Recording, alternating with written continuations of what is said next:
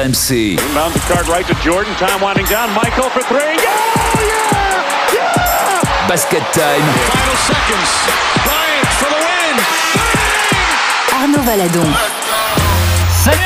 Bienvenue dans Basket Time numéro 120, un épisode consacré aux Boston Celtics, leader de la conférence Est et leader de la NBA tout court. Les Celtics peuvent-ils être champions en misant tout sur l'attaque? Les Celtics, euh, qui, les Celtics qui étaient en finale la saison dernière face aux Warriors. Le casting de cette semaine, et bien pour une spéciale Boston, il fallait quelqu'un qui connaît le club de l'intérieur via son meilleur ami depuis tant d'années. Cet ami s'appelle Kevin Garnett et nous, nous avons Frédéric Weiss. Salut Fred. Salut, salut. T'as des nouvelles euh, de Kevin régulièrement hein bien sûr, on s'adore, on s'envoie des messages de temps en temps, c'est cool. Une histoire d'amour qui a débuté en 2000. Exactement. Et elle perdure hein, vraiment dans le temps, c'est vraiment euh, très agréable. Oui, toujours des, des SMS en contact, évidemment. Bien sûr, bien sûr. Lui aussi était considéré comme le White Mamba de la LNB, notre Brian Scalabrine français, Stephen Morin. Salut Arnaud, salut tout le monde. Pas trop vexant, ça va, bah, c'était un bon joueur. pas. Hein. euh, En- Brian Scalabrine, belle petite carrière NBA. C'est ça. Champion, évidemment, avec Boston, et aujourd'hui il donne ses euh, analyses à la télé euh, de Boston. plutôt pertinente. D'où la comparaison. Oui. Et enfin, un rookie avec nous, c'est un peu notre Jedaria Devante Davidson, le seul rookie des Celtics.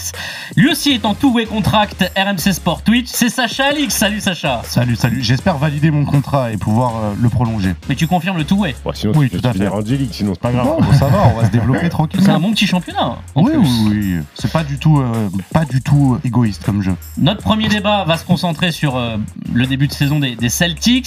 On va également parler de Jalen Brown et Jason Tatum, les deux stars euh, qui finalement eh bien, euh, semblent enfin jouer ensemble. On s'était posé beaucoup de questions la saison dernière.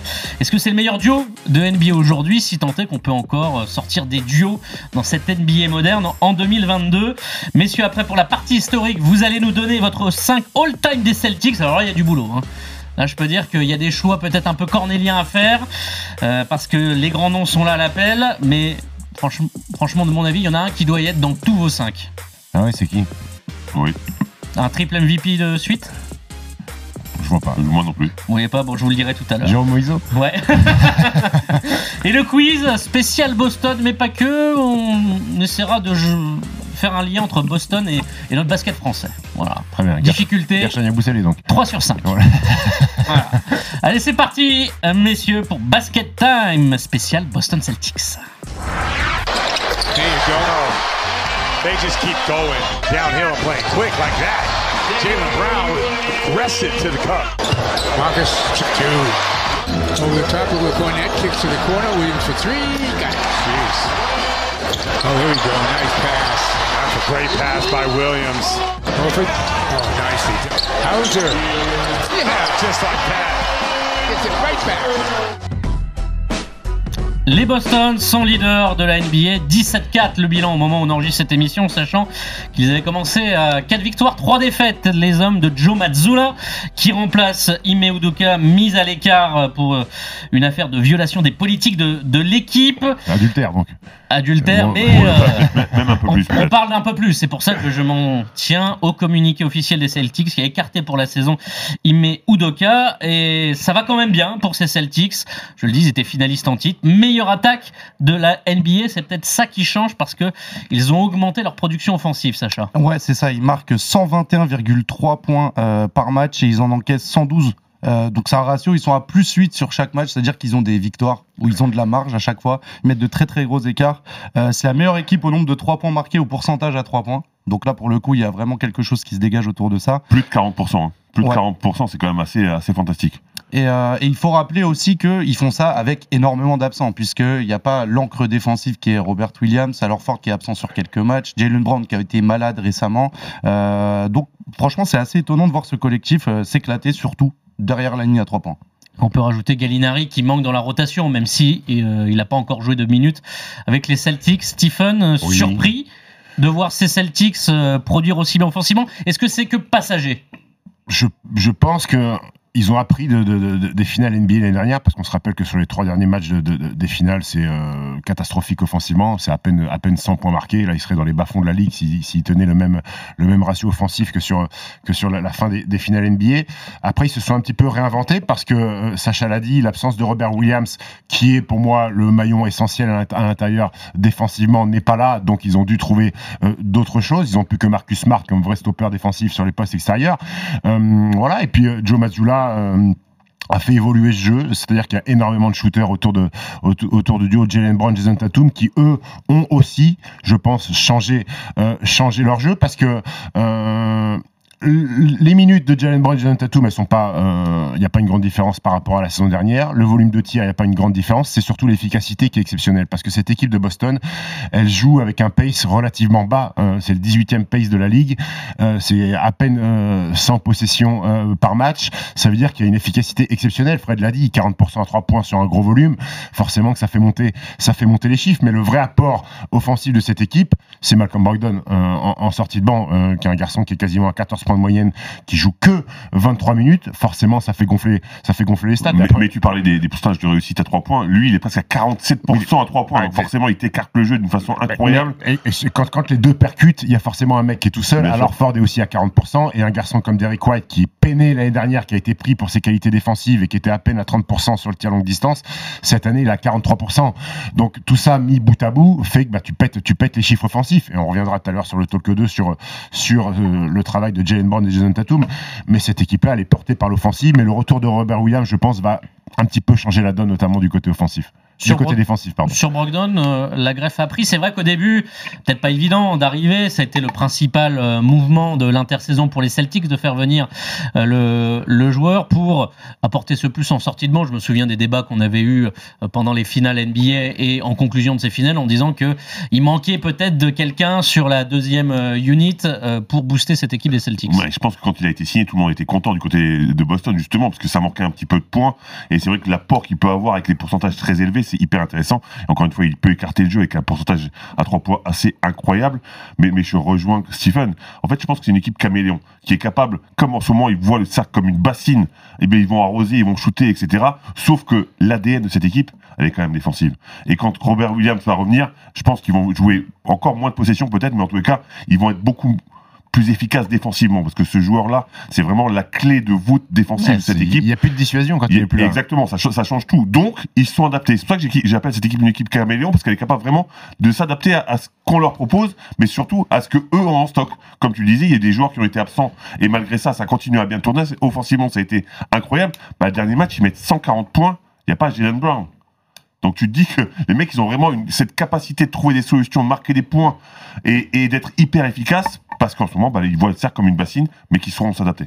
Donc Sacha, quand on regarde les euh, ce qu'on appelle les ratings, donc euh, voilà les, Les ratios. les ratios offensifs, ratios défensifs. Bon, évidemment en première attaque, euh, là tout va bien, et en défense, ils sont 17e de la ligue.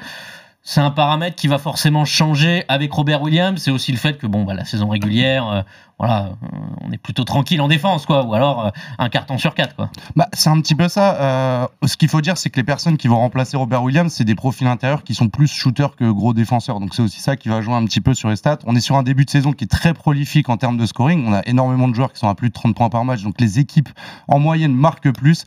Je pense que c'est symptomatique du début de saison. On est en train de se mettre en place, etc.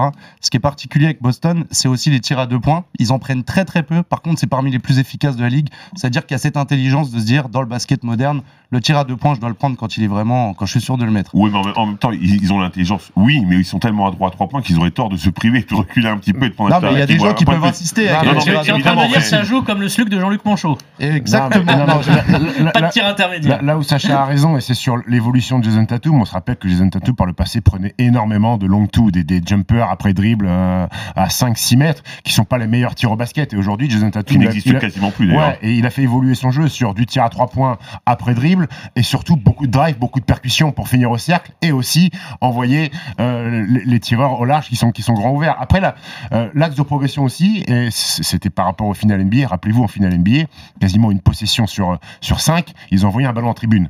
Ils ont arrêté aussi de perdre des ballons stupides. Eh Ben voilà, là c'est mathématique. hein. Quand vous perdez pas des ballons et que vous les avez dans les mains, vous avez plus de possibilités de shooter et donc plus de possibilités de, de, de, de mettre des points. Donc ils ont corrigé ça aussi. sur ça. hein. Ouais, donc, Complètement. Donc prendre soin du ballon aussi, c'est- important. Et puis ils ont voilà et puis euh, le jeu demi-terrain est impressionnant.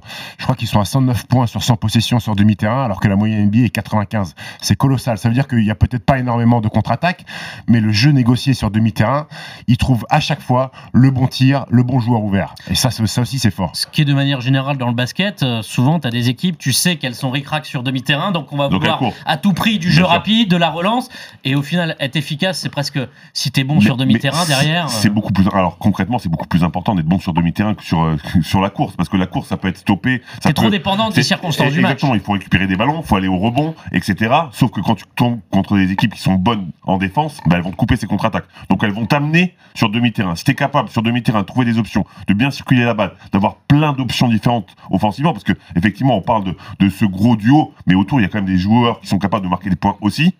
Et ben hon- honnêtement, cette équipe, moi, moi je pense qu'elle elle est vraiment très sérieuse. Avec Robert Williams, ça en fait. euh, parce qu'ils vont le récupérer euh, d'ici décembre, euh, d'ici Noël à peu près. Il s'est fait nettoyer le, genou arthroscopie, euh, Sacha. C'est pour toi aujourd'hui, oui, un, un prétendant par rapport au début de saison. On est déjà à un quart de la saison régulière. Les Celtics favoris pour le titre aujourd'hui? Ah, favori, c'est toujours difficile, surtout quand tu es à la première place dans la conférence Est, parce qu'en général, elle porte pas trop bonheur. Tu as très peu de chances d'aller en finale si tu finis premier à l'Est. Par contre, ouais, comme vous le disiez, je pense qu'ils ont comblé un petit peu ce qui leur manquait sur les dernières finales. Euh, on a vu que sur demi-terrain, ils s'étaient pas inspirés, ils perdaient des ballons, c'était pas très très propre. Et euh, il y avait même, euh, il y a quatre matchs où ils sont à moins de 100 points. Donc je pense qu'il y a aussi peut-être ça qui traîne dans leur tête. On va se dire, euh, on va essayer de combler un petit peu ce qui nous a pêché lors de ces finales-là pour avoir un nouveau style de jeu. Et là, l'offensive correspond bien. Favori, j'ai encore du mal parce que j'ai l'impression que les autres équipes n'ont pas encore démarré. Tu vois, une équipe comme Milwaukee, ça gère son début de saison, ça gère sa saison régulière pour arriver très frais. Ouais, après, les Bucks ont tellement de certitude dans leur ça. jeu, dans leur équipe, qu'ils ont peut-être pas forcément besoin de d'archi dominer la, Bah, la, après, ils la- ont très bien commencé, les. Bucks, Oui, oui, ils, oui. ils ont un, un passage un peu plus compliqué, mais ils ont quand même un, un début de saison malgré, l'absence de Middleton, plutôt plutôt Ils- ils très dominent convaincant. Avec Zwo qui a manqué des matchs, Drew Holiday en plus. Ouais. après, est-ce que cette équipe peut gagner en étant euh, tout porté par l'attaque? Euh, Faut se rappeler qu'en 2021, les Bucks sont champions avec la meilleure attaque et la 22e défense, et en 2018, les Warriors sont champions avec la meilleure attaque et la 18e défense. Donc c'est possible, c'est possible, ça existe. C'est pas rédhibitoire d'avoir un jeu porté sur l'offensive, mais malgré tout, je pense que ça va basculer quand Robert Williams va, va, va- va rentrer. Ils vont prendre beaucoup moins de points, Moi, notamment je- dans la raquette. Moi, je crois que c'est l'opportunité hein, qui fait qu'ils marquent beaucoup Oui. de points et qu'ils défendent un peu moins parce que justement, ils, sont, ils, ils dominent tellement offensivement qu'ils n'ont pas besoin de se forcer autant. Mais je pense qu'encore une fois, l'ADN de cette équipe, elle peut être défensive. Donc, euh, je pense qu'ils vont revenir à des bases plus saines quand, quand ça va avancer. Après, ils ont besoin d'une rotation supplémentaire parce qu'ils jouent à 8, euh, 8 et demi. Euh, J'aime bien le petit Sam mais bon, c'est pas lui qui va, qui, qui va faire que cette équipe des Celtics va être, va être champion NBA. Donc, il, il tire beaucoup sur. Sam Hauser, sa mère, quoi. Sam oui. Sam Fazer. Et, euh, non, je pense qu'ils ont besoin d'une rotation en plus sur, sur, sur le poste d'intérieur parce qu'on sait qu'Alor Ford n'est plus, est plus de toute première jeunesse non plus. Euh, et ils ont besoin de, de, de vertic- Je trouve qu'il manque de dissuasion et de qualité et de, de verticalité sur le poste, sur le poste, sur les postes intérieurs. Et Robert Williams, c'est ce, ce chaînon manquant parce que Luke Kennard, Luke Cornett, hein, il a autant de détente que moi. Euh, Noah Vonley joue, joue quasiment pas. Mais Cornette, moi, j'aime bien. Hein, quand il saute comme ça dans Pritchard. Vous citez pas Blake Griffin pour défendre? Et Blake Griffin. Blake Griffin, 8 matchs cette saison bah, pour des. Blake Griffin, c'est euh, dur, hein. triste fin de carrière pour lui. Triste fin de carrière. Ouais, mais quand t'as plus 1m50 de détente, euh, Ça change tout au il, a essayé de hein. se, il a essayé de se réinventer en devenant un tireur à 3 points, mais là on s'aperçoit qu'il est plus il est sur la jante. On hein, se souvient de sa, mé- mécanique de tir. euh, Ouais. On l'a pas cité dans notre podcast qu'on a fait il y a quelques temps sur les mécaniques de tir hyper robotiques. Hein, euh. Ah, parce qu'il y a pire quand même que lui. Oui, c'est sûr. On rappelle les rotations. Bon, Tatum, Brand, Smart, Orford, c'est plus de 30 minutes. T'as Grant Williams à 28 minutes derrière, Derek White, Malcolm Brogdon et derrière on tombe euh, à moins de 20 minutes. euh, Sam Hauser, Luke Cornett, Blake Griffin, Peyton Pritchard et compagnie. On rappelle, il n'y a pas Danilo Gallinari qui est presque un peu Ah, déçu de je pas le voir dans la rotation. Il va pas revenir de l'année a Non, priori. je hein. pense qu'il va pas jouer la Non, saison. sûr.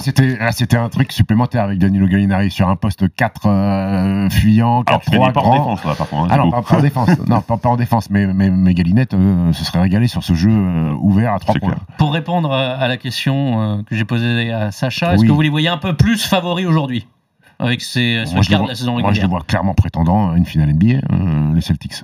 Après, il va falloir se taper avec, euh, avec les. Bucks. Il va falloir se taper avec les Bucks. Ouais, je suis complètement d'accord. Moi, en plus, j'aime beaucoup cette équipe. J'aime comment ça circule. Encore une fois, offensivement, c'est intéressant, mais je sais qu'ils vont être capables de mieux défendre. Donc, Ils ont, ils ont deux mutants surtout. Oui, on peut dire à l'Est, il y a Boston, Milwaukee et les autres. Ouais, Cleveland euh, qui, qui, qui peut avoir, euh, qui peut avoir un, rôle à, un rôle à jouer. ouais. Les Sixers, si jamais un jour ils sont au complet. Oui, un jour. ça. Puis Un si ça fonctionne bien sur le terrain. Exactement. Là, ça fonctionne bien, mais euh, Joel Embiid revenu, il y a le petit Shake Milton qui, a- qui prend un peu de. qui Et oui, un peu PJ de- Tucker, vous avez vu ça? Il a mis un panier, c'est bien. Bravo, PJ. Il se fait railler parce que euh, il y a eu des tweets comme quoi sympa le cardio de PJ Tucker parce qu'il passe plus de 30 minutes sur le parquet et Il, pas, il met pas un panier. hein. C'est c'est fou. Foot, ouais. Je sais pas s'ils l'ont pas, ils l'ont pas pris pour mettre des paniers, mais bon, Non, mais bon, temps tu temps, Non, mais la Ah, à, pied, c'est bien aussi. Hein. C'est bien aussi, oui. Les oui. allers-retours, euh, voilà, Bah, C'est un peu comme les arbitres, finalement. On pourra apprendre pour le podcast running. Ouais, bah pourquoi pas, t'intéressant, suggestion. Tucker. Allez, on parle, on n'a pas trop parlé de Jalen Brown et Jason Tatum, c'est normal puisque c'est notre deuxième débat. Est-ce que c'est le meilleur duo de la NBA Tatum.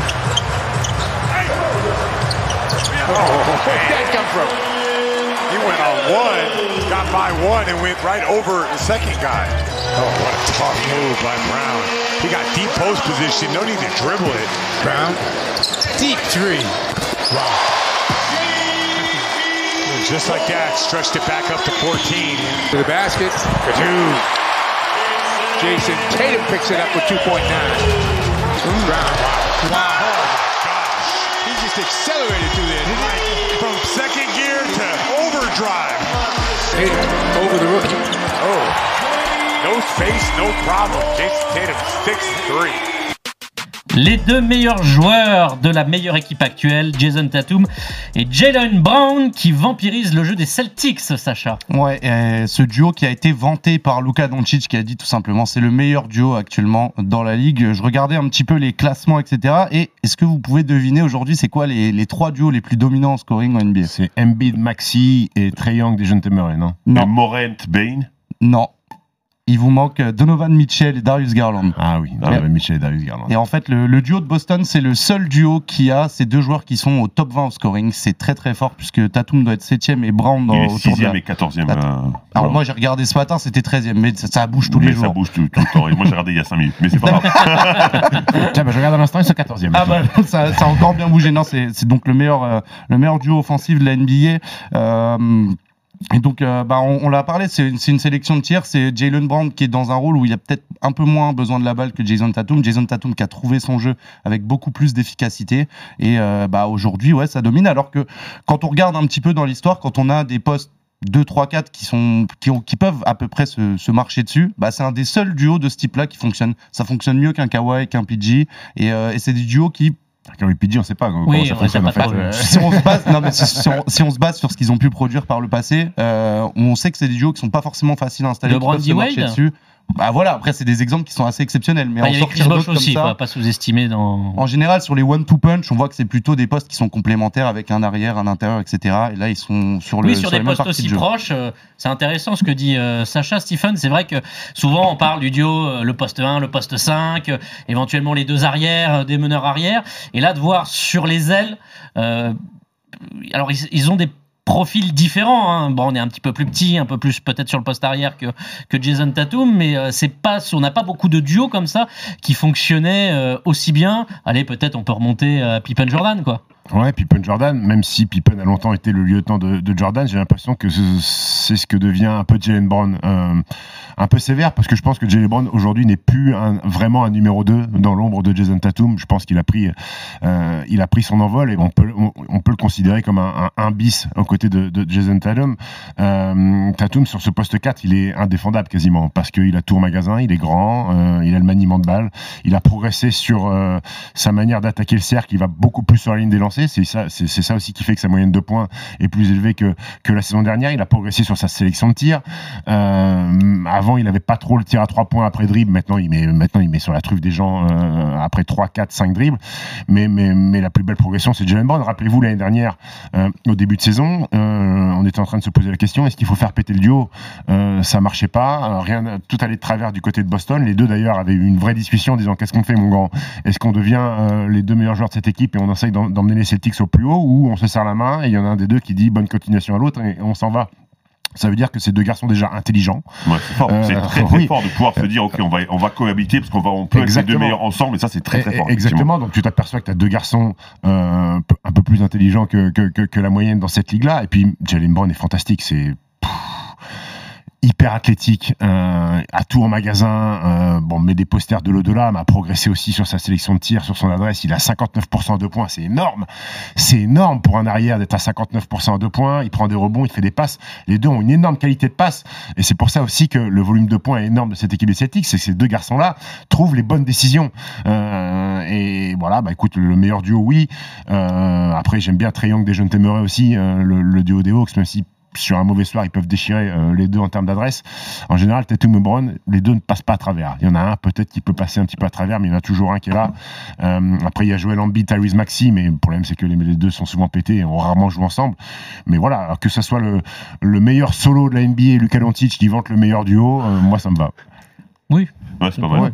Pas mal. Fred, est-ce qu'aujourd'hui on a le sentiment que Jalen Brown passe un peu moins derrière Jason Tatum, qui est un peu plus star, qui est champion olympique Jalen Brown n'était pas dans la sélection de Team USA. On, sentait qu'il y avait quand même un petit déficit d'image pour Jalen Brown. Non, mais je, rejoins Stephen. Je pense que malheureusement, il est un bis. Il sera jamais un complètement. Il est effectivement quand on pense aux Celtics, on va penser à Tatum tout de suite. Automatiquement, je pense que c'est c'est malheureux pour lui. Il est dans son nom, mais encore une fois, je pense que c'est un garçon suffisamment intelligent pour l'avoir compris, pour comprendre que tu peux être quand même une superstar à côté d'une super superstar, j'ai envie de dire. Ils jouent super bien en- ensemble. Brown, moi j'adore. Mais après, euh, si tu me poses la question si c'est le meilleur duo en, en euh, effecti- euh, Efficacité. Efficacité, pardon, effectivité, j'allais dire. Et en efficacité, oui, sans, sans problème. En même temps, les chiffres parlent d'eux-mêmes. Mais moi, il y a un duo qui me plaît beaucoup, c'est Jamorant et Desmond Bain, parce que c'est un duo qui m'excite, et j'ai un autre duo qui m'excite beaucoup. C'est KD et Ky- Kyrie. Alors oui, on le fantasme, oui, peut-être qu'on le reverra pas, ou en tous les cas pas au niveau où on veut les voir, mais, mais sur le papier, quel duo aussi. Enfin, honnêtement, moi, moi il y en a beaucoup rêver. des duos sur le papier Et- comme et- ça et- qui font envie. juste pour revenir à Jamorant et Desmond Bain, franchement, cette équipe de Memphis, elle est hyper enthousiasmante aussi. Euh, moi, euh, voir ces joueurs, ça me plaît. Il y a de la hype, il y a tout ce qu'il faut. Et j'ai l'impression, encore une fois, je, je vais peut-être m'avancer un petit peu, mais comme le disait Stephen, est-ce que ces deux joueurs sont vraiment complètement complémentaires, Tatum et Brown Je suis pas sûr. Alors que Morant et Bain, pour moi, ils sont absolument complémentaires. Mais là, il y a un peu plus d'écart de poste. euh, Oui, c'est pour ça. ils- pour- pour- ils sont plus complémentaires à proprement parler. Encore une fois, je dis pas qu'ils apportent plus que Tatum et Brown, mais ils sont plus complé- complémentaires sur le terrain. Et l'histoire de l'évolution de Jalen Brown, elle est quand même assez fantastique. Je suis pas sûr que c'est un joueur qu'on anticipe à ce niveau-là. Si on se rappelle vraiment de ses premières années chez les Celtics, c'est surtout un 3D qui prend des shoots à 45 degrés à 3 points. Gros dunker, gros défenseur. Aujourd'hui, c'est un joueur qui est totalement complet. Et euh, son intelligence, elle est souvent vantée aussi dans les médias. On dit que c'est quelqu'un de très posé, très réfléchi, bah, qui fait des cours à l'université, etc. Comme toi, exactement. C'est exactement. exactement ce qu'on vend quand Et, on parle euh, de toi. hein. Non, mais je pense qu'il y a aussi cette humilité qui se dégage de ce mec-là et qu'il a justement, il a bien compris que Tatum, de toute façon, il est conditionné à être en lumière. C'est ce qu'on attend de lui. C'est un haut pic de draft. C'est une Ouais, superstar. mais imagine-toi, se mettre justement, se- être capable de se mettre un petit peu, alors il est quand même dans la lumière, mais un petit peu dans l'ombre, juste parce que tu veux gagner et que tu sais qu'à côté de toi, tu as un monstre, bah, Ouais. je trouve ça Bah, magnifique. moi, je trouve que ça, ça, ça rend la position de Jalen Brown comme le ciment de cette équipe de Boston. Oui. Alors, souvent, on peut dire Draymond Green, par exemple, c'est le ciment des Warriors, etc. Mais je pense que si tu enlèves Jalen Brown de cette équipe-là, ciments. euh, non, mais euh, ça peut être, euh, ça peut être très difficile. À un moment donné, effectivement, Steve le disait, on pensait à les séparer, et j'étais même en train de me dire, est-ce qu'il faut pas garder Brown? Parce que justement, il, il assure un petit peu tout, tout ce truc-là, et Tatum a une énorme valeur, et là, tu peux avoir un, un marché qui s'ouvre à toi, Et où tu peux Après, avoir il y a, y un paramètre euh, simple, hein, au-delà du terrain. La NBA est un business. Tu regardes les contrats. Tatum, c'est 30 millions la saison. Brown, c'est 28,7. Donc, il y a presque une forme d'égalité, mine de rien. Oui, bah, c'est mérité. Euh, Oui, c'est- mais au moins, c'est- parce c'est qu'on dit que mérité. par rapport l'un par rapport à l'autre, au moins, il y a une C'est sûr qu'on justification. n'est pas sur du Jamorant et Desmond Bain en termes en termes en- ça, de contrat. Mais, mais ce que je trouve bien aussi, c'est que ces deux garçons qui ont été draftés par la franchise euh, 2016 euh, et deux garçons qui sont troisième choix de draft, hein, je crois. euh, C'est les deux- fameux choix des Nets. Euh, Jalen Brown et Tatum sont numéro 3 de draft en 2016 et en 2017. Donc je trouve ça bien d'avoir deux leaders de franchise draftés par la même équipe. Et on peut citer bien sûr Stephen Curry et, euh, et Clay Thompson euh, aux Warriors, parce qu'on parlait de best duo. Bon, pendant pas mal d'années, c'était peut-être un des meilleurs duos euh, de la ligue. Oui. Curry et Curry et Thompson. On peut citer aussi à l'époque euh, des Rockets euh, James Harden et Russell Westbrook ont fait pas mal de dégâts en termes de chiffres. Je te parle pas en termes de, de, de, de victoires, On mais va en pas termes- drafter ensemble pour le mais coup. non, mais en termes de chiffres, ils ont fait aussi des, des- des sacrés dégâts. Et je trouve ça bien d'avoir deux garçons draftés euh, que la franchise a laissé euh, grandir euh, et t'as une vraie identité. Oui, mais en même temps, sur ça, vraie identité les, les. Warriors et les Celtics Oui. font beaucoup de bien à, à la ligue. Parce que justement, ils disent, OK, nous, on draft, on fait travailler nos, nos joueurs, on les fait progresser. On est là, on, on travaille avec eux, on grandit ensemble. On, Et- on bazardera pas tout au premier Exactement, exactement. Et, et je trouve que ça, qu'est-ce que ça fait du bien de voir des équipes comme ça. ça fait mal à Philadelphie parce que Philadelphie c'est un peu la même stratégie mais ça a jamais payé. C'était des de Ouais, process, les les Rivers, rugby, hein. Exactement. mais, mais, mais, mais tu t'aperçois que finalement, il y aurait pu avoir un duo fantastique à Boston qui est Kyrie Irving, Jason Tatum, mais ça n'a pas fonctionné parce que Kyrie, bon, parce Oui, c'est plus un problème Kyrie C'est que. plus un problème Kyrie que, que, que, que Jason Tatum et, et, et Boston a très vite compris que ça pouvait pas prendre et ils se- s'en sont séparés d'un commun accord. Kyrie Irving voulait partir et, et Boston l'a- l'a laissé filer. Euh, maintenant, Jason Tatum, pour moi, aujourd'hui, euh, après une vingtaine de matchs en NBA, est pour moi le numéro un euh, MVP de, de, de, de, de la saison. Euh, on parle beaucoup de Luka Doncic. Euh, c'est mon équipe. Je Il l'ai faut beaucoup gagner. vu jouer. Euh, les, les, les Mavs à regarder jouer, c'est à vomir. hein, je vous le dis tout de suite. On se rapproche beaucoup de ce que faisait James Harden à Houston avec Luka Doncic. Donc c'est cata. Euh, Tatum, il est dans une équipe qui gagne, premier de la conférence Est. Il a 30 pions de moyenne avec des pourcentages hallucinants. Encore il il le meilleur même- joueur il dans est- la meilleure équipe, il c'est est, assez il simple. est même devant Yanis pour moi aujourd'hui. Pour le favori de, de, de- de MVP. À l'instant T, évidemment, encore Ouais. une fois, l'équipe qui gagne, ça, ça valorise beaucoup le travail d'un Tatum, Oui, forcément. puis ça peut être compliqué de donner un troisième titre de suite à Jokic. Ah oui, oui, oui, ça commencera à faire grincer des dents NBA. je te le dis tout de suite. Déjà que je pense qu'ils ont les boules que euh, l'Europe, euh, le monde de- derniers, domine euh. et, et- et les quatre derniers. Et puis non, enfin Tatum, Brown, Sacha l'a dit. Humainement, je pense que c'est des mecs top. Après, moi, je me régale. Zone Tatum avec son fils Deuce là qui arrive sur le parquet, qui fait des ces petites histoires là. C'est des choses qui, qui plaisent et qui plaisent, qui plaisent euh, aux États-Unis. Et puis en termes de drama. J'ai pas en mémoire de, de, de, de la part de ces deux garçons des, des, des choses hors basket en fait. Euh, tu Dans le seul drama qu'il y a eu, c'est Heureusement qu'il y a eu coach. Doka. Heureusement qu'il y a eu Doka Mm. pour Oui, mettre un peu de piment dans cette mais- euh, bon, franchise, ils, que ils- ils y sinon. sont euh, pour rien, ils y sont pour rien. Je pense que quand on dit qu'humainement c'est top, ça se ressent quand même sur, euh, sur, sur le jeu, sur l'endor Mais à là, côté justement, basket malgré le changement de coach, tu pensais que c'était Udoka qui avait fait la- un peu prendre le, Et- le- le truc, et et- finalement, malgré et- le changement, coach, il continue à travailler dur. ça- quoi. Et c'est ça qui est surprenant parce que moi le premier, moi je, je voyais Boston avoir du mal à- au sûr. démarrage parce Bien que tu viens de perdre une finale NBA compliquée sur les trois derniers matchs où tu joues pas bien au basket. Euh, Il y a un tremblement de terre avec l'affaire Widoka, tu perds ton coach. Euh, tu Mais ramènes t'as Brad Stevens qui est quand même Oui, au-dessus. mais tu ramènes Joe Mazzulla qui est quand même un jeune coach qui connaît pas, qui connaît pas le, le- le rôle de, de, de, de head Non, coach. non, mais tout le monde Donc, pensait euh, ça, hein. et finalement, c'est surprenant, c'est surprenant, et ça, le Mais crédit, c'est encore une fois l'intelligence de, de Tatum joueurs. et Brown. Mm. Le c'est l'institution. Bien sûr, l'institution Celtics, quand tu rentres dans la salle et tu, tu lèves la tête, tu, tu sais où t'es. Ah oui, là, ça- tu, tu les vois, les, les Oui. bannières. Ça, ça, je sens une transition là. Eh ben écoute, oui, parfaite transition puisque on va s'intéresser aux 5 de légende des Celtics. Et là, je sais pas si on va pouvoir faire le tour en 10 minutes. 28 seconds. Bird. Slap pass to Archibald. Won't go. Bird the rebound. Over his head to McHale. Larry Bird, Reed playing the tough defense as usual in this series against him. Parrish has hit another one. Bob Cousy, Sam Jones, Tom Sanders, Bill Russell, Felix Anna, and a foul. Russell has 19 points. Ray Allen. Tough shot. Rondo takes it away, spins, puts it off, banks it in. Rajon Rondo putting on a show. J'ai vraiment entendu Rajon Rondo dans. euh, Ah. hmm, D'accord. Attends, il y a peut-être débat.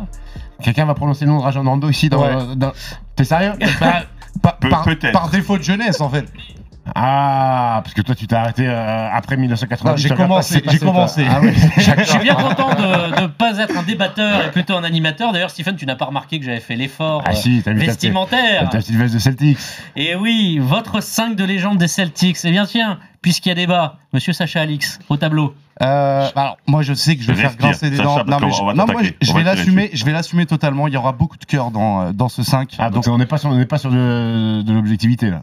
On est plus pas de sur du l'amour. all-time, on est sur un de sur cœur. Ça peut être justifié aussi. On a, on préparé toutes les, toutes les, tout ce qui pouvait se passer. Rajon Rondo, elle amène, bien sûr. Bah, franchement, hyper important. Le seul titre moderne des, des, euh, des Celtics, à l'amène, c'est un espèce de, de, de cyborg hybride. Il y a que lui qui joue comme Et ça. puis il à a perdu aussi le deuxième titre à lui tout seul sur les lancers francs. Oui, hein. bon après ça c'est autre chose.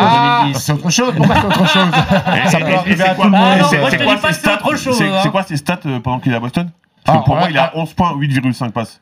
Ça doit être ça et ça doit être Et, pas et mal. tu penses Et- que ça mérite d'être euh, des- en fait, je veux remettre les choses dans le contexte. À cette époque-là, on a des meneurs qui dominent en NBA, c'est Chris Paul, Deron Williams. Le troisième qui arrive à se faire un nom, c'est Rajon Rondo, avec un style qui est totalement différent des autres. C'est un mec qui, offensivement, a des galères, il ne sait pas tirer, etc. Pourtant, il arrive à tirer le meilleur de son jeu dans la passe et dans la défense et à faire les différences jusqu'à ce qu'on dise que Boston devient un Big Four quand il est avec lui.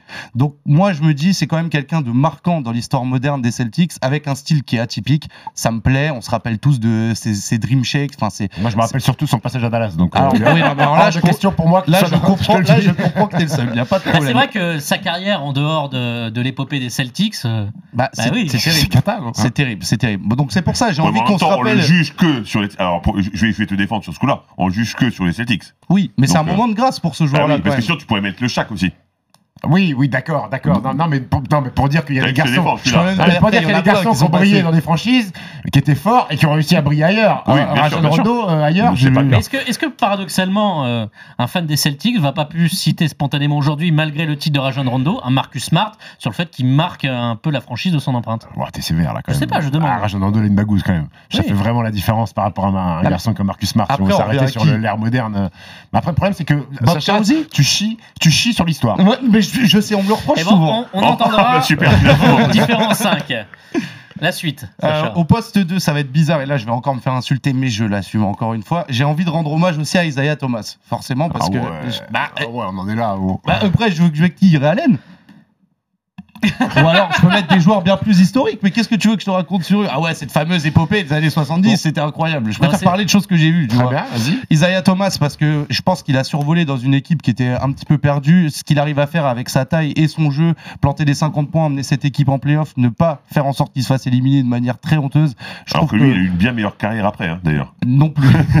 Non, non, mais l'histoire, il perd, euh, je crois qu'il perd sa sœur la il veille d'un match de ouais. playoff. C'est et, ça, et il y, a- il y a tout storytelling, je pense, et, euh, et on a vu aussi le l'attachement qu'avaient les fans de Boston à ce joueur-là. Quand il, bah, quand il se bat, on sent que c'est très difficile, euh, et ça, ça a pas ramené des bonnes choses derrière en plus. Donc, euh, Isaiah Thomas, pour moi, c'est important. Après, je vais Tu rendre lui filer un two-way contract là aujourd'hui, Isaiah Thomas. Ouais, non, là, c'est un peu dur, ça Ah.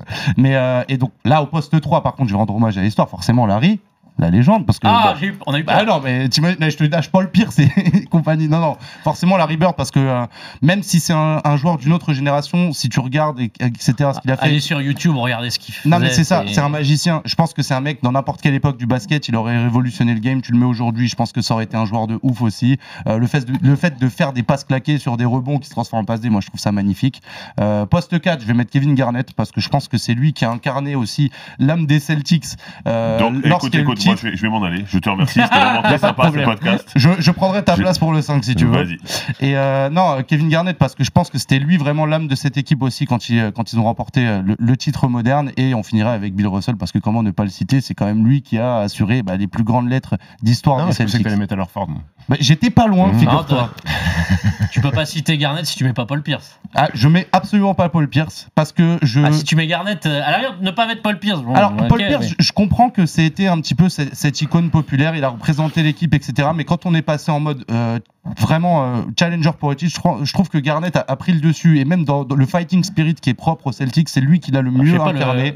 Et, euh, et ça a complété. Je trouve que le jeu qu'il avait avec les Celtics, c'était d'une- il était quasiment parfait, le, le jeu de Garnett. Il était juste sur tout ce qu'il faisait. Après, moi, Paul le, Paul le Pierce, match moi- contre Cleveland. euh, Paul Pierce, pour moi, c'est plus un Bostonien dans le cœur que, que, que, que KD. Non, mais quand je, il je met ses comprends. lancers contre Cleveland, c'est en demi-finale, ça doit pas de finale de conf euh, en, 2000, euh, en 2008. Enfin, c'est incroyable, ils mettent 40 pions presque, LeBron et lui. Enfin, et quand même. Euh, je, respecte le choix de, de On Sacha. respecte. C'est gentil, merci. Voilà. Sacha a 30 J'adore. ans, moi j'en ai 42, donc. Euh, donc les le- matchs des années 50, tu les as connus. Allez, vas-y, je les ai connus. Non, mais j'ai- vu quelques Mais je comptais sur vous pour la partie histoire. Tu Non, vois. bah, à la main, je suis obligé de mettre Bob Cousy. Euh, bah, parce, que déjà, il y a évidemment. pas, parce que déjà, il n'y a, pas de- il y a pas une énorme concurrence. C'est un mec qui est six fois champion NBA, euh, qui a le numéro 14 retiré. Euh, c'est le premier vrai meneur de jeu de l'histoire de, de, de, de- de la NBA. C'est un peu un Steve Nash avant l'heure. Euh, maniement de balle exceptionnel, passeur fantastique. 8 Euh, fois un- meilleur passeur de un la ligue. duo, un duo avec Bill Russell qui était impossible à arrêter, même s'il avait une petite carence sur, sur le tir avec des très petits pourcentages. C'est un mec qui est quand même à 18 points, 5 rebonds, 8 passes de moyenne en carrière. Voilà, je crois que je- à Boston, je crois qu'il n'y a pas photo sur le poste de meneur de jeu. Ça me fait plaisir pas parce que je l'ai mis et surtout pour rejoindre sur ces meneurs euh, modernes, c'est lui qui a ouvert la voie derrière à Jerry Exactement. West, à Oscar Exactement. Robertson, Exactement. Après, sur le poste pas derrière, euh, confondre avec euh, Bob Petit. Bob Pellit. Ouais. Non. Qui n'était pas le même poste. Euh, C'est pas le même poste. Sur le poste derrière, j'ai mis John Havlicek. Là aussi, on est dans, dans, dans, dans, dans l'histoire des Celtics. Euh, 8 titres NBA, une fois MVP des finales, 16 saisons NBA. Euh, et ce qui est fort, ce que j'aime bien, c'est John Havlicek. Déjà, c'est que c'est un sportif au, au sens large du terme parce qu'il a été drafté en NFL à l'époque par, euh, par Cleveland. Donc, tu sens qu'il y a quand même une, euh, Il gêne, une, une polyvalence, une polyvalence exceptionnelle.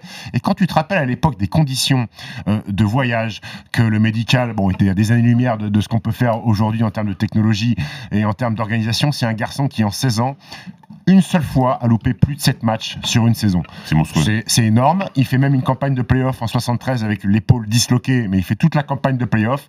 Euh, c'est un mec qui a longtemps été sixième homme à Boston, mais quand Russell et Sam Jones ont pris le- leur retraite, c'est lui qui a pris les commandements de, de- des Celtics. 21 points, 6 rebonds, 5 passes en carrière. Un vrai joueur de basket. Écoute, j'ai pris aussi Havlicek, donc j'en profite pour en parler. Top 50 de l'histoire sur la première liste dans les années 90.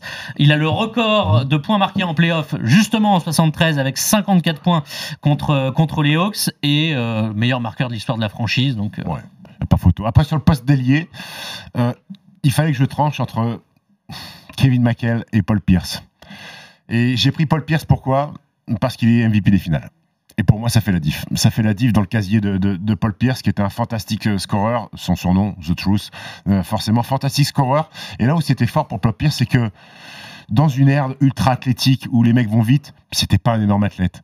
Il allait pas super vite, mais il avait une science du jeu, pouvait, pouvait marquer dans toutes les positions, tireur à trois points, post-up, il oh, avait son tout en shoot les magasin. pieds dans le béton, là. Et puis, et- et puis, il avait une énorme paire de baloches. Le nombre de game winners qu'il a mis dans sa carrière, Paul Pierce. Mais il est considéré comme un des joueurs les plus hein. clutch Ouais, de ouais, l'histoire. hein, ouais, ouais, parce qu'il prenait, il avait pas peur de prendre ce C'est- genre de shoot. c'est- fantastique, c'est fantastique. Et après, j'ai triché sur le poste 4, j'ai mis Larry Bird parce que Pas bon, comme euh, moi, t'as fait par... on a même. J'ai mis Larry Bird parce que bon, là, j'ai pas besoin de vous faire le résumé de Larry Bird. Et puis Dream Team 92, voilà, Larry Bird, c'est tu sais, Larry. Bird, donc le dernier à avoir fait euh, trois titres de MVP de suite, seul Will Chamberlain l'avait fait avant, et euh, même aujourd'hui, alors que c'était l'époque, alors tout début de Michael Jordan, mais il y avait Magic, et ça fait même pas débat qu'il ait trois MVP de suite. Hein. Oui, et puis euh, putain, vous avez vu Ah, les chiffres en carrière. monstrueux. là. 24 points, 6 passes en carrière. Et il a avec, surtout un des trash talkers les plus incroyables de l'histoire de la Et que NBA. 13 saisons. Hein. Fantastique. C'est pas lui qui avait décidé de jouer un match main gauche, non Oui, c'est ça. Si, ouais. Ouais, ouais, Voilà, parce qu'il jouait contre euh, les Lakers après, il a dit non, je vais pas fatiguer ma main droite pour, pour vous. Fantastique, fantastique joueur, passeur, rebondeur, clutch avec sa petite moustache là, euh, vainqueur du concours à 3 points avec le fameux poignet, le ballon il est pas encore rentré, il s'en va comme Il ça. fait laisse Allez, le je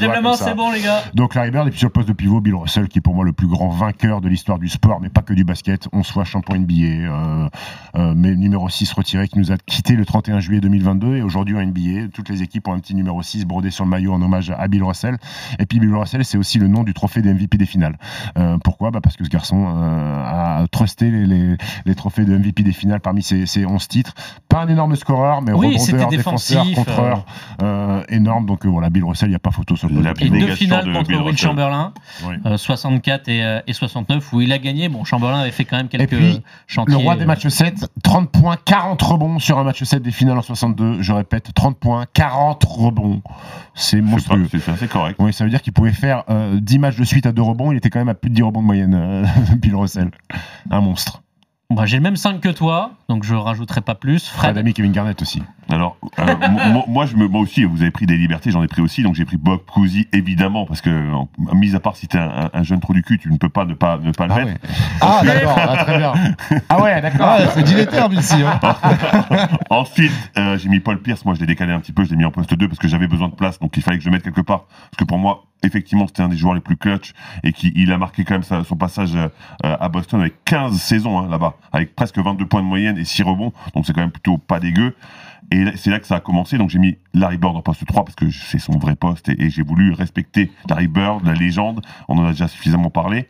En poste 5, Bill Russell, là aussi rien à dire. Et en poste 4, moi aussi j'ai pris Kevin, mais Kevin McHale Ouais. un vrai joueur de basket, un joueur incroyable, euh, triple champion, 2m8 en 971 matchs sous la tunique des Celtics, 18 points, 7,3 rebonds, 13 années de bons et loyaux services pour les Celtics. Un joueur assez incroyable, capable de faire énormément de choses. Gros scoreur, Poste 4 gros moderne, rebondeur. en avance Ah, un sur poste son 4 air. un peu en, en avance sur son temps, 2 m 8 hein. Donc euh, donc c'est vrai que très grand pour À un- l'époque, c'était un pivot 4. d'office, hein, Exactement.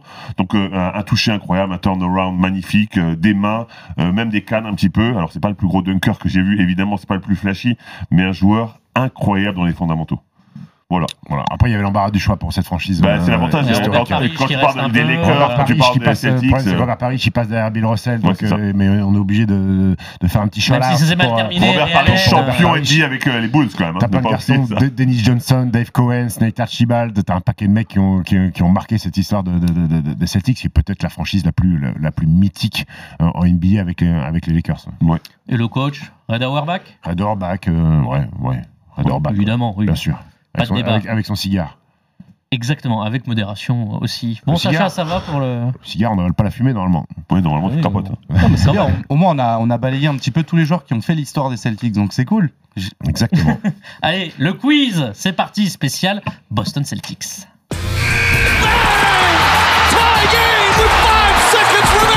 Et alors là, je suis très content de ma trouvaille. C'est pas pour Julien Lepers. Qui était le coach du coach à l'université, pardon. Coco, coach. Coco coach, absolument. On sait pas s'il est droitier ou gaucher. Ousmane Dembélé. Mais Le- non, merde, mais non. merde. T'as- toujours été un mec de- des échanges. non mais alors, Je suis d'accord. Germain, euh, merde. Jermaine O'Neal Attends, j'ai rien compris, Pierrot. Putain, allez loin là, oh, maître Capello, va les chiffres et des lettres. Tu connaissais le jingle Une fois Basket Time diffusé sur Twitch. Hein. Tout à fait. Tu connais euh, les chiffres lettres, tu connais ou pas Bah bien sûr. Ça existe toujours, je crois. hein. Oui, ça existe Avec toujours. un Par contre, ancien ont- de la maison. Ils ont euh, dégagé euh, Bertrand Renard, je crois. Laurent Romeshko, Arlette, il, a, il a toujours Ah pas vieilli. Laurent Meshko, non, il est toujours là. Et ils ont pris euh, Stéphane Cronier, un Stéphane ancien de la Cronier, un maison, ancien, euh. qui était un des grands champions de- des chiffres lettres. Exactement, qui parfois jouait. euh, Dans la rédac Ouais. bon, en plein milieu de l'après-midi, des fois, on a le droit de faire une petite pause de 20 minutes. Consonne, voyelle. Allez, le quiz, messieurs, difficulté, je vous ai dit 3 sur 5, donc il y a moyen. Pour un point, cette question, ça va être rapide. Quel joueur français a ses droits de draft retenus par les Bégarin. Bégarin. Joanne Bégarin, bravo. Bégarin, Ah ouais, c'est ici, Sacha. Bravo. Et oui, Eh ouais, parce il Gershon, fort, il n'a pas Sacha. les droits, il a déjà joué. Ah donc, oui. euh, Ouais. un point pour J'ai pas Sacha. très bien posé cette question. Ah, il kiffe. Écoutez, Quel ancien joueur de pro est aujourd'hui assistant coach des Celtics? Laranaga Non. Euh, Si, bah, je- Anthony Dobbins Anthony Dobbins. euh, Ah, Je crois que c'était Gérard Naga aussi. Ouais, Moi aussi. formidable défenseur. Je me souviens surtout de l'époque Poitiers. Cholet, ouais. Euh, attends, il a fait Cholet, Orléans, le HTV, Poitiers, Ouais. Dijon, Strasbourg et terminé par Gravelines. Trois fois meilleur défenseur du championnat. Euh, Oui, arrière, euh, gros défenseur. Exactement. Très bon mec. Un bon joueur. En petit quiz en chair. Je vous dis pas combien de réponses, parce que si vous allez au-dessus, c'est un point pour les autres. Si vous remportez ce quiz en chair, c'est deux points pour vous. Quel joueur français on joue aux Celtics? Quel joueur quoi? Quel joueur français on joue aux Celtics? Donc vous me donnez vos enchères. Combien de joueurs français ayant joué aux Celtics? Vous pouvez me citer 3. 3. 3. 3 ici, 5. 5. Est-ce que vous allez au-dessus? Ah, 5. Euh, Stephen a dit 5 en Bah, premier. je sais pas. Est-ce que tu vas au-dessus ou pas? Ouais, je pense pas. Allez, vas-y les 5, Stephen. Evan Fournier Oui. Jérôme Moïseau Oui, drafté en 11 position. Gershon Yabusele Oui. Vincent Poirier Ouais, J'avais Oui. ces 4 là. Mike Petrus Oui. Voilà, Bravo. 5. Et vous avez le sixième? Euh, Eh non, il y en a Ah, pas. Ah voilà, merci. Alors il y a un c'était ça, Américain qui est né en France, dont j'ai oublié le nom, euh, puisque son père avait joué à Berck, euh, un joueur qui a, hum, son père avait notamment euh, fait beaucoup de, de bonnes saisons à Monaco. J'ai oublié son nom, mais comme il est né en France, mais je l'ai pas compté. euh, C'est une belle info ça. S'il y avait Voilà. son nom, ce serait bien par contre. Ah, Écoute, je l'ai oublié de le noter, voilà. Ah, C'était. Kenrick Wilkins. Non, pas du tout. 3 pour Stephen, 1 pour Sacha, 0 pour Fred. Ime Udoka, qui est coach pour l'instant suspendu, a joué en France. Eh oui, il a joué en France, Ime Udoka. Ah, Graveline Non, Ah, Vichy. voilà, Vichy en Ah, c'est pas une 2004-2005. question. c'est pas une question. non, c'était pas la question. Qui était le coach de la Jave euh, Jean, euh, Jean-Louis Borg Non. Non, c'était. en 2004-2005 Il a fait la fin de saison avec Vichy. Palais avec des Sports, Vichy. Pierre Coulon, je crois. Ouais, Palais des Sports Il a coaché Limoges. euh, il- Non, je crois pas. Non, c'est pas lui? Non. David Mélody, non. Non, coach. Choulet Coach en 2004-2005 Non. de Vichy. Ah, Une légende de notre basket français. Oui. Jean-Michel 80. Sénégal. Jean-Michel Eh oui, il a Sénégal. Tu me dis non alors Il a bien sûr qu'il a coaché Limoges. Ah, pardon. Excuse-moi. J'ai oublié que Ouais, j'avais- ouais, ben voilà. Eh ben voilà. Excuse-moi quand Il a coaché Limoges. Il m'a coaché même. Il Ah, était assistant ah bah, coach, on ils ont mis coach et ils ont mis euh, genre de Jean-Michel Sénégal. Son nom m'échappait. Désolé Jean-Michel. Ah bah, c'est moi qui suis désolé, je suis un peu embêté. Bon, Bah que- oui, du coup tu m'as tu m'as, oui, mais c'est pas grave. Comment ça, t'es un peu embêté? Bah, parce que je lui ai donné le mauvais. Il aurait peut-être donné Jean-Michel Sénégal. Bah, avant. évidemment. Galop, bon. Alors, le mec qui, qui est né à Berck, apparemment, c'est Michael Stewart Jr. Voilà, c'est ça. Ouais. Tu vois, tu me dis si tu veux des infos Bah, euh, merci. pour ton émission. Je, je suis embêté, j'ai presque envie de retirer le point, mais non. Mais, Non, non, non, bon, c'est pas grave. Je suis beau C'est pas bon. Parce que si t'avais dit oui, la coach moi, je t'aurais Mais je savais que c'était lui. Ah. Bah, pourquoi tu l'as Mais, pas dit oui, mais quand j'ai voulu le dire, tu m'as dit non. Maintenant je lui dis, je le dis pas. Ouais, mais t'aurais pu balancer le nom quand même, Oui, au cas où. J'aurais dû savoir qu'il n'avait pas préparé l'émission et que euh, je pouvais Non, mais j'ai point. réfléchi comme ça. Attention, qui a parlé? Vous allez écouter. Il y a un énorme piège. Attention, qui parle dans cet extrait? Yeah, Oh, chaque année, Jimmy Fox. Jimmy Fox, c'est bon Ah, il imite euh, Le Doc meilleur imitateur de Doc Rivers. Doc, Doc, can you sing happy birthday to my, my kid? Voilà, Jamie Foxx qui sur le plateau d'un late show américain imite Doc Rivers. Avec Alain Chabat. Euh, non, c'est euh, Jimmy Kimmel. J'espère qu'il est meilleur. hein. Et, euh, et alors, moi, ce qui me fait rire à chaque fois dans l'extrait, c'est il dit ce n'est pas la faute de Blake, ce n'est pas la faute de Blake parce qu'il était aux Clippers à l'époque. C'est vrai qu'ils arrivaient jamais à aller en finale ou loin en playoff. Il dit c'est pas la faute de Blake, c'est pas la faute Ouais. de Blake de Doc Rivers. dont on a un peu parlé finalement dans cette émission des. Très bon imitateur. d'ailleurs. Il Celtics. que lui. Ah, hein. excellent. Il est très très bon. On s'aperçoit que tout ce qui est euh, contemporain, il est là. euh, Bah, évidemment. Sacha, Joan Bégarin, Jimmy Fox, euh, il est là. 4 points pour Stephen, 2 pour Sacha, 0 pour Fred. Ouais, oui, zéro- Chacun votre zéro pour Fred. tour. Chacun Ça, ça vaut tour. 3 points. Il y a 15 noms. Combien de joueurs champions NBA en 2008 avec les Celtics? Vous pouvez me citer. En 2008? Donc, c'est à tour- Oui, en 2008. C'est à votre tour de rôle. Euh, voilà, on commence par toi, Fred. Ensuite, ça sera Sacha et Stephen. Sens des aiguilles d'une montre. Les joueurs champions avec les Celtics en 2008. Kevin Garnett. Oui. Bah, Kevin Garnett, c'est bon. Rajon Rondo. Il- Rajon Rondo, c'est bon. Paul Pierce. Vas-y, Paul Pierce. oui. Je sais pas si c'est bon. Ouais, Mais oui, évidemment. Allen. Ray Allen. Ray Allen. Bah, Oui, mais je te regarde. Kendrick Perkins. Et oui, le père que Perkins, c'est là. moi je sais plus déjà. Glenn Baby Davis. Mais oui, il est là. Rookie, Glenn Davis. Ah, J'ai commencé à être dans le dur, hein, je vous le dis tout de suite. Moi je suis déjà dans le dur moi. Stephen, ça va. euh, Fred. Donc là, on a fini ce deuxième Ouais, tour. Moi je sais pas. tu passes. Scalabrine. Scalabrine, on en a parlé tout à l'heure. Brian Scalabrine, c'est bon. Sacha. Euh, Tony Allen. Tony Allen, et oui, c'est pour ça que je te Ah, regardais avec les gros yeux. Pourquoi tu le regardes avec les gros yeux Parce qu'il a, dit, il a Allen. dit Allen. Ah oui. Voilà. C'est à moi Eh oui, 3 points en jeu. Mmh, mmh. Sacha peut passer devant s'il gagne. Fred est hors jeu. 2008. Je te remercie. Il Grâce à reste- qui je suis hors jeu 4, 5, 6, 7. Non, t'es pas hors jeu, pardon, excuse-moi. Non, non, mais c'est pas grave. Non. Boston Décidément, 2008. je suis désolé, Ah, mon putain, pauvre je l'ai Fred. plus cette équipe. Fred, euh, Stephen. Ah, le chinois. un. Sam, Sam Cassel. C'est bon. Fred. Tac, tac, tac, tac, tac, tac, tac. Ça, c'est compliqué. Ouais, c'est je vois compliqué. pas, je vois pas. C'est J'ai pas. compliqué. J'ai pas. Hum, Fred éliminé. Sacha. Euh, Ah, J'ai c'est un chaud. peu peur. Allez. Je vais tenter Lyon Pau. Mais Ah ouais, oui, il mal. fait, il fait. Et Bon, là, oui. t'es solide, hein, Sacha. Et oui, solide. Leon Poe, c'est bon. Euh, je pense qu'ils avaient un blanc à l'intérieur, là, qui savait un, un sans talent, là, avec des grosses flaquettes. C'est son nom, sans talent Non. sans talent Sans Pollard, Pollard. Scott Pollard, c'est bon. Waouh Ah, celui-là est Ça, très, c'est très fort. chaud. Il en reste 4. Sacha, égalité entre vous. Je t'annonce, j'en ai plus. Tu sors un nom, t'as gagné, je te le dis. C'est vrai? J'ai envie de tenter Eddie House. Eddie House. Et dire, c'est des champions avec euh, Miami, je crois, mais pas avec Boston. Et si, il est là dans Il la est là. rotation Eddie House Gros Sacha. Réfléchis un peu quand sympa. même, réfléchis un peu. Euh, Là, c'est chaud. si, Moi, je les aurais vais, pas eu. Je vais tenter un poste 3 shooter. Un mec qui est relax, qui chill, qui est posé. James posé. James Posey. C'est bon Oh, quel duel Oh, quel duel magnifique Ah, ça commence à être chaud là. Tu peux dire le coach, tu veux. Alors, je sais pas comment faire pour les points, je vais vous donner des demi-points, mais... euh, Non, tu vas donner à Sacha. Quoi. Je Hmm. t'expliquerai pourquoi. Je, C'est Sacha qui a gagné. je réfléchis. Il y en a deux, Ah, franchement, ils sont introuvables. Vas-y, donne les prénoms. Alors, il y en a un qui euh, avait 14 ans d'NBA derrière lui, Louisiana Tech, un poste 4. Son prénom, le C'est mec son qui fait prénom. son Bah, c'est- c'est- bah oui, c'est ses initiales, il s'appelle PJ.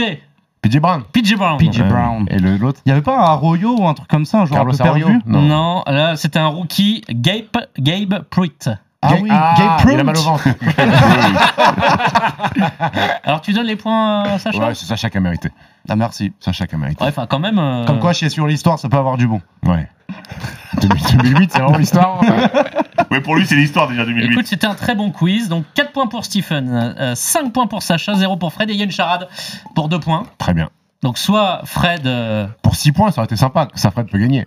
vous voulez Allez, pour 6 points. Allez. Vous êtes partis, messieurs.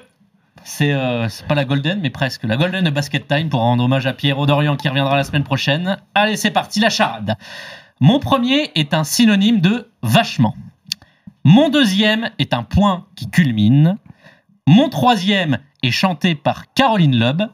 Mon quatrième est utilisé par la police pour arrêter les véhicules.